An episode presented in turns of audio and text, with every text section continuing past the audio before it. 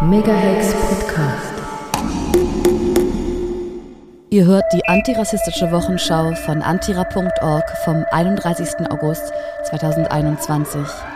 Ein widerständiger Rückblick auf eine Woche voller Rassismus.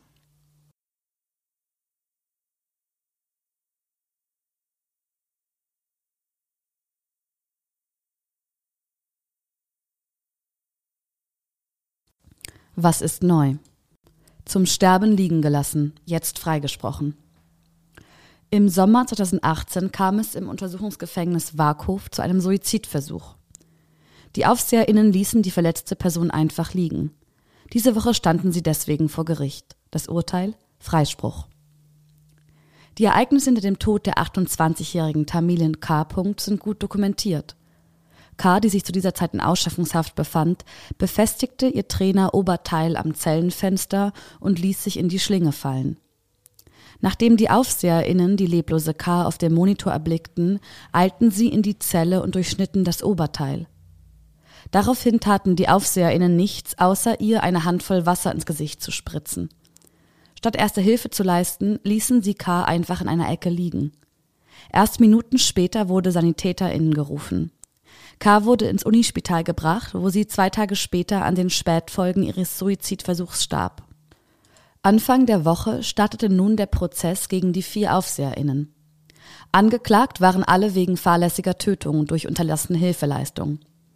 Zu ihrer Verteidigung gaben die AufseherInnen an, sie hätten gedacht, K. würde bloß Schauspielern und, Zitat, ihre Notlage vortäuschen. Das Misstrauen, welches die AufseherInnen K. entgegenbrachten, selbst als sie regungslos auf dem Boden lag, ist erschreckend und zeigt die Hintergründe eines Systems, in dem sich Asylsuchende tagtäglich gefangen sehen. Ihnen wird grundsätzlich kein Vertrauen entgegengebracht, sondern vielmehr unterstellt, jede mögliche Täuschung zu unternehmen, um in der Schweiz bleiben zu können. Dieses Misstrauen endet nicht selten in Gewalt, wie der Tod von K. und weitere dokumentierte Fälle zeigen. Während der Prozesstage kam es auch zu Widerstand. Am Dienstagabend zogen Aktivistinnen in einer unbewilligten Kundgebung vom Strafgericht zum Gefängnis Warkhof und demonstrierten gegen die gewalttätigen Strukturen im Asylwesen. In ihrem Aufruf schreiben sie, Zitat, die WärterInnen haben K. nach einem Suizidversuch einfach am Boden liegen gelassen. Nicht nur sie trifft eine Schuld an ihrem Tod, auch die unmenschliche Asylpolitik, gewalttätige Strukturen und eine frauenverachtende Gesellschaft sind hier die Täter. Zitat Ende. Am Freitag entschied dann das Basler Strafgericht. Freispruch. Die RichterInnen begründeten ihr Urteil mit der, Zitat, fehlenden Kausalität. Es sei nicht sicher, ob K. tatsächlich hätte gerettet werden können, wenn früher Hilfe geleistet und geholt worden wäre. Die AufseherInnen sollen bloß einen Teil der Verfahrungskosten bezahlen, da sie ihre Sorgfaltspflicht verletzt hätten. Natürlich sind Gefängnisstrafen keine Lösung. Auch dies sehen wir anhand des Falles von K. Aber das Urteil zeigt einmal mehr, wen das System schützt und wer hilflos liegen gelassen wird. Hashtag die von Frontex. Neue Kampagne für ein ziviles Seenotrettungsprogramm. Die Europäische Grenzschutzagentur Frontex hat neue Verträge zur Luftüberwachung der EU-Außengrenzen abgeschlossen. Neue Recherchen zeigen, wie Frontex aktiv daran arbeitet, keine Such- und Rettungsmaßnahmen durchführen zu müssen und damit den Tod tausender Menschen in Kauf nimmt. Die Kampagne Hashtag die Fund Frontex fordert daher ein ziviles Seenotrettungsprogramm. Frontex hat neue Verträge für die Luftüberwachung vergeben. Für insgesamt 84 Millionen Euro gingen Aufträge an fünf Charterfirmen, deren Flugzeuge die EU-Außengrenzen und das Mittelmeer überwachen sollen. Damit gibt Frontex nun ein Sechstel ihres gesamten Budgets für ihren sogenannten Luftüberwachungsdienst FASS aus. Die größte europäische Agentur kann durch die erneute Frontex-Verordnung von 2016 eigene Ausrüstung kaufen, mieten oder leasen. Frontex-Direktor Fabrice Leggeri macht sich damit immer weiter unabhängig von den EU-Mitgliedstaaten.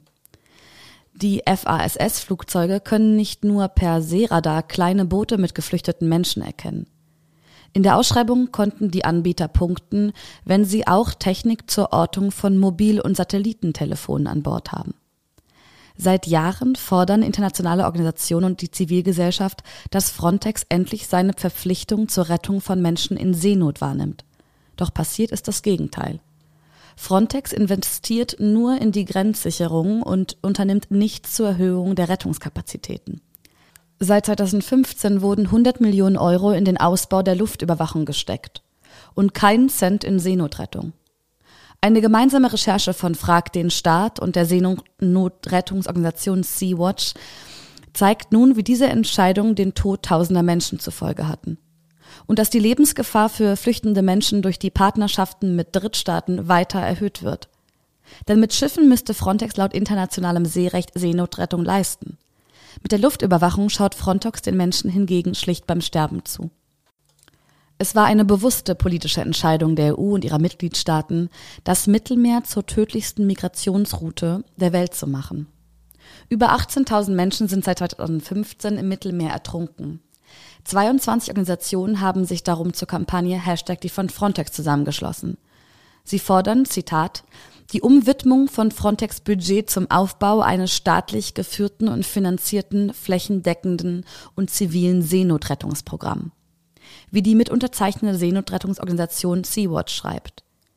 Die EU verhindert mit ihrer Abschottungspolitik aktiv legale und sichere Einreisewege und schafft damit auf lange Sicht das Grundrecht auf Asyl ab. Die neuen Aufträge zur Luftüberwachung zeigen außerdem erneut, wie intransparent die Behörde agiert. Denn wo die Einsätze erfolgen sollen, wurde nicht bekannt gegeben.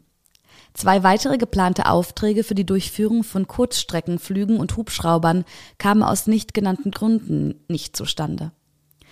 Dafür könnte die sogenannte libysche Küstenwache bald Helikopter zur Migrationsabwehr einsetzen. Letztes Jahr ging eine Bestellung über zehn Hubschrauber an die Firma Airbus. Was ist aufgefallen? Obergericht Zürich spricht Polizeibeamten des Vorwurf der versuchten Tötung frei. Omar Musa'a überlebt 13 auf ihn abgefeuerte Schüsse. Der Richter des Obergerichts Zürich sympathisiert mit dem Angeklagten und verweist in seinem Urteil auf Notwehr. Ein Jahr nach dem Freispruch eines weißen Polizeibeamten vor dem Zürcher Bezirksgericht wegen versuchter Tötung einer Person of Color wird dieser auch in zweiter Instanz von dem Obergericht Zürich freigesprochen. Das Urteil ist noch nicht rechtskräftig. Offen bleibt, ob der Fall von dem Anwalt des Betroffenen bis vor das Bundesgericht gezogen wird. Dass die Anklage gegen den Polizeibeamten überhaupt zustande kam, ist der Hartnäckigkeit des Betroffenen und seines Anwalts zu verdanken. Letztlich forderte das Bundesgericht die Staatsanwaltschaft dazu auf, ein Verfahren einzuleiten. Doch die Staatsanwaltschaft war von Anfang an parteiisch und forderte einen Freispruch des Polizeibeamten. Bereits kurz nach der Tat im Dezember 2015 war in der Medienmitteilung der Polizei von Notwehr die Rede gewesen. Doch können elf abgegebene Schüsse noch Notwehr bedeuten? Denn so häufig drückte der angeklagte Polizeibeamte ab, als eine fünfköpfige Polizeipatrouille in Zürich-Wiedikon den 42-jährigen Omar Musa'a anhielt. Seine Frau hatte die Polizei informiert, nachdem er infolge eines psychotischen Schubs mit einem Messer in der Hand die Wohnung verlassen hatte. A's Frau hatte bereits einige Male zuvor die Polizei kontaktiert, wenn ihr Mann im Verlauf seiner psychischen Krisen unterwegs gewesen war. A war daraufhin immer entweder zu ihr oder in eine Klinik gebracht worden. Dieses Mal wurde er niedergeschossen. Mehrere Zeuginnenaussagen berichten davon, dass sie A in den vorangegangenen Tagen bereits draußen gesehen und wie sie ihn wahrgenommen hätten. Eine Zeugin sagte aus, er sei eher auf sich bezogen gewesen, wirkte nicht aggressiv, habe vor sich hingesummt, Fotos gemacht, mit dem Messer in einen Baum geritzt. Ein anderer Zeuge berichtet, er habe mit dem Messer in eine Böschung geschlagen, sich aber daraufhin bei einer Familie entschuldigt, die in seine Nähe kam. Er habe nicht bedrohlich gewirkt und das Messer nicht gegen andere gerichtet. Auch einer der Polizeibeamtinnen, die an dem Einsatz beteiligt gewesen waren, sagte aus, Oma Musa'a habe abwesend und apathisch gewirkt. Die Richterin des Bezirksgerichts hielt in ihrem Urteil vom letzten Jahr fest, A habe Kill me, kill me gerufen und mit dem Küchenmesser herumgefuchtelt, aber die Polizeibeamtin nicht direkt angegriffen. Diese Aussagen stützen sich jedoch lediglich auf die Äußerung der Polizeibeamtinnen, denn A selber kann sich an nichts erinnern. Was ihm bleibt, sind ein Bruch der Augenwandhöhle und komplizierte Trümmerbrüche an den Armen und an der Hüfte. Sein linker Arm ist dauerhaft geschädigt und kaum funktionsfähig. Außerdem leidet A nach wie vor unter chronischen Schmerzen und hat sich sozial isoliert. Dass er überlebt hat, nachdem insgesamt 13 Schüsse aus zwei Waffen aus, auf ihn abgegeben wurden, ist kaum zu glauben. Bei der Urteilsverkündung vor dem Obergericht von letzter Woche zeigte der Richter Verständnis für die Reaktion des angeklagten Polizeibeamten. Zitat. Auch für einen abgebrühten Polizisten war das nicht Alltag. Zitat Ende. Doch wie kann es sein, dass sich fünf bewaffnete Polizeibeamtinnen in schusssicheren Westen von einem einzelnen Menschen so bedroht fühlen, dass sie 13 Schüsse abgeben? Vor allem, wenn das ballistische Gutachten zeigt, dass mindest ein Schuss A's Rücken traf, also abgegeben wurde, nachdem A sich bereits abgewandt hatte. Wie kann eine Situation überhaupt so eskalieren? Selbst wenn der Angeklagte die Tötung A's nicht vorsätzlich beabsichtigt hat, so muss er doch in Kauf genommen haben, dass A stirbt. Und so müssen wir das Gericht fragen, wie sie 13 Schüsse als Notwehr und als verhältnismäßig betrachten können. Und die Beamtinnen der Zürcher Stadtpolizei müssen wir wiederum fragen, was anders zum Beispiel deeskalativ hätte verlaufen können, beziehungsweise müssen, und wie diese unverhältnismäßige Reaktion in Zukunft verhindert werden kann. Aber wurde A überhaupt als Mensch und Subjekt betrachtet, als die Polizeibeamtinnen auf ihn losgingen? Ein Funkspruch, der zwei Minuten vorm Fallen der ersten Schüsse abgegeben wurde, beinhaltete Folgendes. Der N-Wort hat ein Messer in der Hand. Die Objektifizierung und Herabsetzung, die hinter dieser Aussage steckt, zeigen erneut deutlich auf. Rassismus kann tödliche Folgen haben. Und die zusätzliche Stigmatisierung, die A aufgrund seiner Schizophrenie-Diagnose erlitt, trug seinen Teil dazu bei. So ist der Fall Omar Musa'a ein weiteres Beispiel dafür, welche Körper die Polizei als schützenswert erachtet und welche nicht. Welche als versehrbar gelten und welche nicht. Und ein migrantischer schwarzer Körper, der eine psychiatrische Diagnose erhalten hat, gehört garantiert nicht zu den von der Polizei als schützenswert erachteten Körpern, sondern vielmehr zu denen, die kontrolliert, kriminalisiert und eingesperrt und deren Tod in Kauf genommen wird. Was nun? Bosnien. Kriminalisierung von Solidarität trotzen. Im bosnischen Una-Sana-Kanton gibt es Gesetze und Regeln, die solidarische Unterstützung für People on the Move kriminalisieren und zu diskriminierenden Ungleichbehandlungen führen. Zum einen gilt seit einem Jahr im ganzen Kanton ein Transportverbot für People on the Move, POM. Weder dürfen sie in private Pkw mitgenommen werden, noch den öffentlichen Nahverkehr benutzen. Wer zuwiderhandelt, macht sich strafbar. Wenn Schutzsuchende, also zum Beispiel von Sarajevo nach Velika Kladusa reisen wollen, müssen sie den Bus in Bosanka, Otoka oder Kanzin, zwei an der Kantongrenze gelegenen Orte, verlassen. Von dort müssen viele die restlichen 50 Kilometer nach Velika Kladusa zu Fuß zurücklegen, denn nur wenige können sich das aufgrund der Illegalität besonders teure Taxi, 25 Euro pro Person, leisten. Wer das Geld aufbringen kann, muss heimlich bei Nacht über die Kantonsgrenze und durch den Kanton gefahren werden. Werden People on the Move in Taxis erwischt, droht dem der Fahrerin eine Geldstrafe.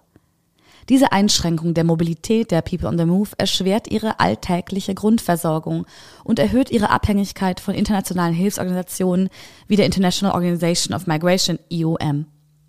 Der rechtliche Sonderstatus trägt zur Marginalisierung der People on the Move bei, indem sie eine degradierende, unmenschliche Behandlung nicht nur zulässt, sondern explizit zuschreibt.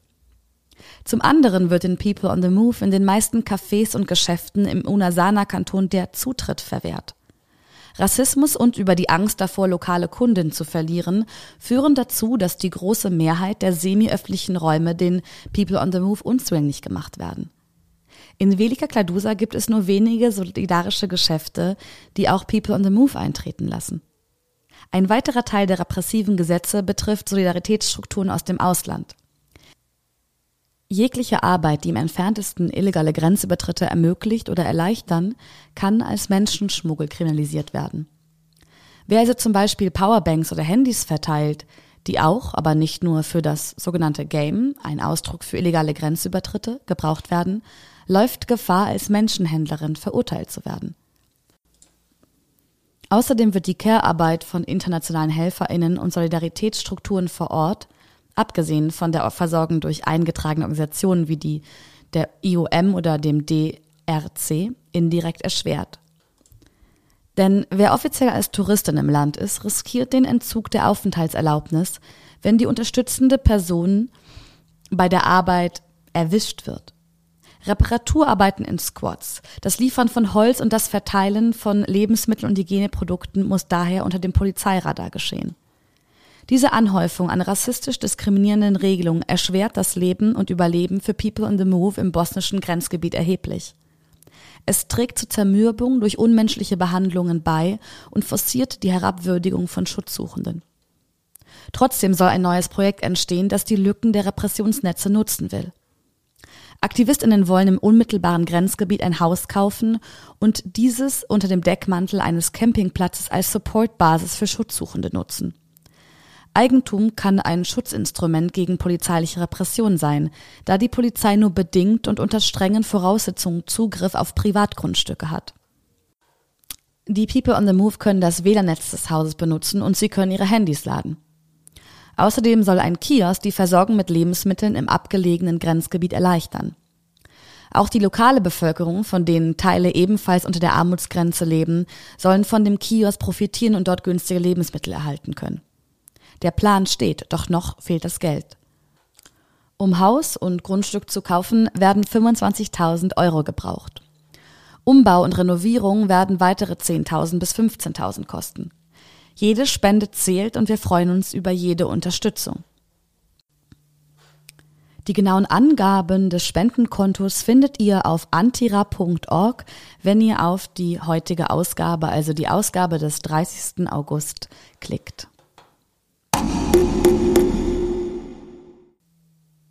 Konsens über die überraschende Machtübernahme durch die Taliban.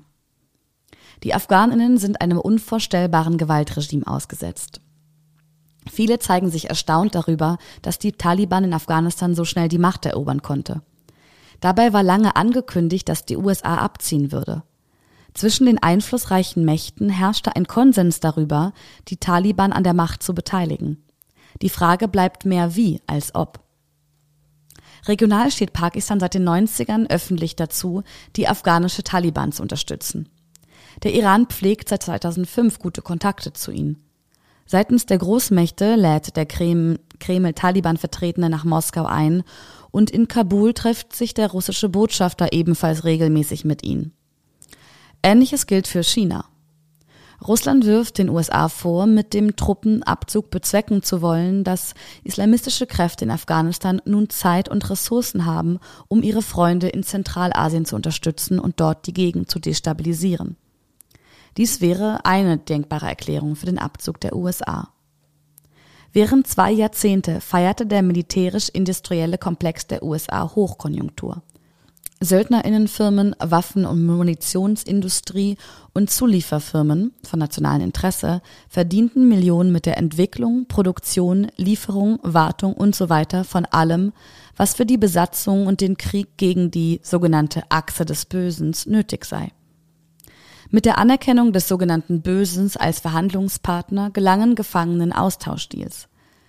2018 starteten dann wirkliche Verhandlungen, die am 29. Februar 2020 in einen Vertrag zwischen den USA und den Taliban mündete. Darin verpflichteten sich die USA zum Truppenabzug. Die Taliban sollten sich im Gegenzug politisch mit der, mit der bestehenden Regierung arrangieren bzw. Verhandlungen eröffnen und falls möglich auf Gewalt verzichten. Dass die Eroberung des Landes hingenommen werden sollte, zeigte sich aber nicht nur an der wachsenden Anerkennung der Taliban, sondern auch daran, dass bewusst in Kauf genommen wurde, dass die afghanische Armee nach dem Truppenabzug nicht wehrhaft war. Mit den US-Truppen gingen auch die US-Hightech-Waffen und das in US-Firmen privatisierte Wissen, um diese zu bedienen, zu beliefern und zu warten. Dies führte sofort dazu, dass die Luftwaffe ausfiel. Nur diese hielt die Taliban davon ab, die Städte einzunehmen. Als diese Drohung wegfiel, fielen die Städte. Das war voraussehbar. Zuvor war außerdem auch bekannt, dass es den, den Taliban vielerorts gelang, mittels Korruption die staatliche Armee zu kaufen oder dass Kampfeinheiten oppositionelle Kriegsfürsten, die lange gegen die Taliban gekämpft hatten, von der Regierung inklusive den USA nicht mehr unterstützen würden.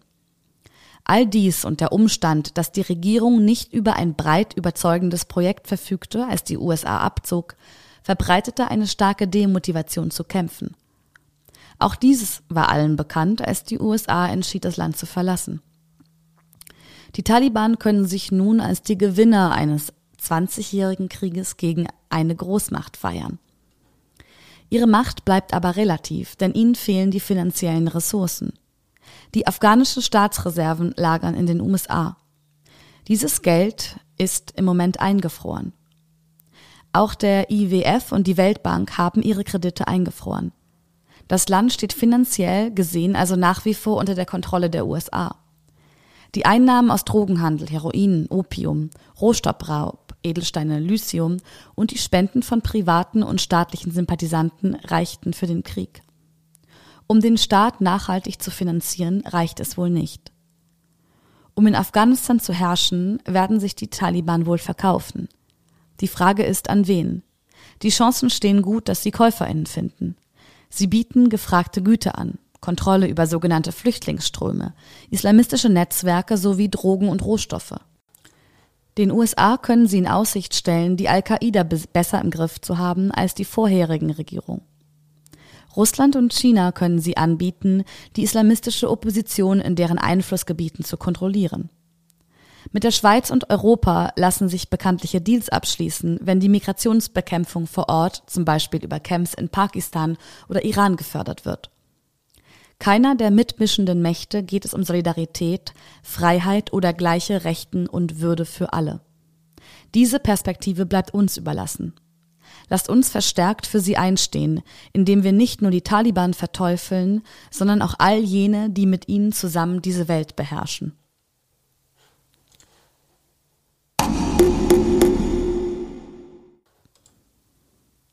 In eigener Sache.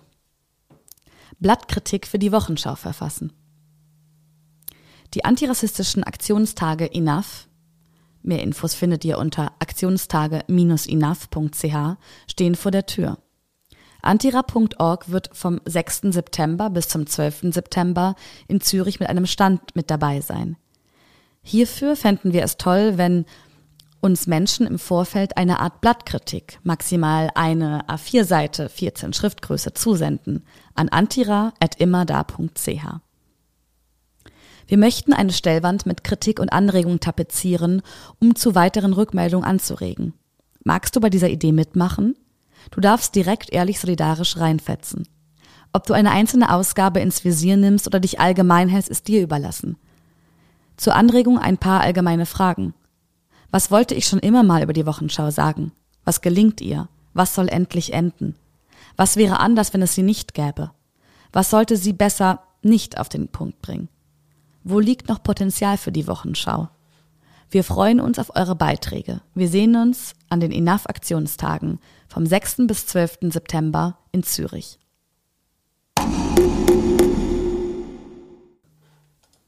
Wo gab's Widerstand? For Moria fordert Karin Keller-Suter zum Handeln auf. Das zweite Solicamp for Moria fand im Heimatort der Justizministerin Karin Keller-Suter, auch genannt KKK, statt. Sie wurde aufgefordert, die Türen zur Schweiz für Menschen auf der Flucht zu öffnen. Tausende Menschen leben an den europäischen Außengrenzen in ländlichen Lagern, in denen maximal ihre Grundbedürfnisse nach sauberen Toiletten, Wasser, Nahrungsmittel und Sicherheit gewährleistet werden. Diese Struktur möchte ein Kollektiv aus der Ostschweiz mit der Aktionsform Solicamp sichtbar machen.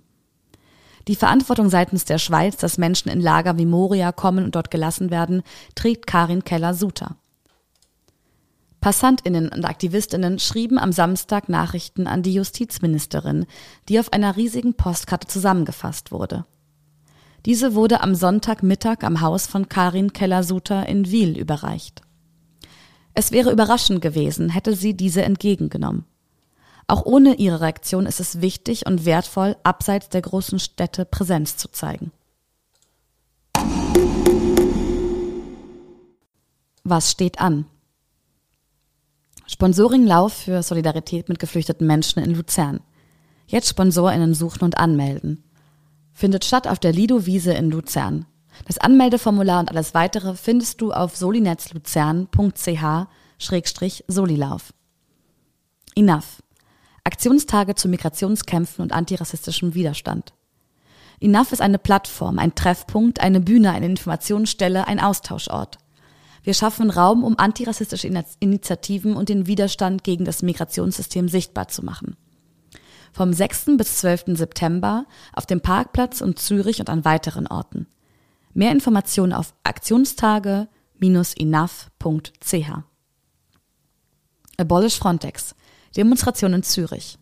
Gemeinsam auf die Straße gegen das Grenzregime. Solidarität mit migrantischem Widerstand gegen Frontex, das Campsystem und Ausschaffungen. Freitag, 10. September 2021, 19 Uhr am Landesmuseum Zürich. Diskussionsabend Fiasko. Im Juli erschien die siebte Ausgabe des Magazins Fiasko. Critical Intervention Against Migration Regime. Ein Diskussionsabend findet am Sonntag, dem 12. September statt, um 16 Uhr im kurdischen Verein Komil an der Elsässer Straße 2015 in Basel.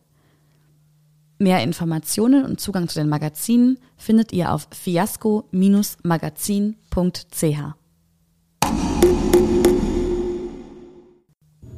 Kommuniqués zu weiteren widerständigen Aktionen der letzten Woche findet ihr unter anderem auf barrikade.info. Ihr hörtet die antirassistische Wochenschau vom 30. August 2021 von antira.org.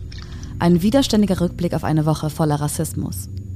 Links zu den kommentierten Artikeln und Hintergründe zum Projekt findet ihr auf antira.org.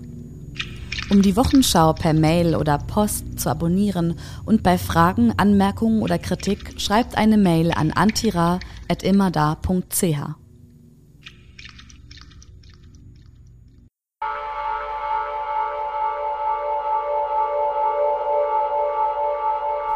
Megahex Podcast.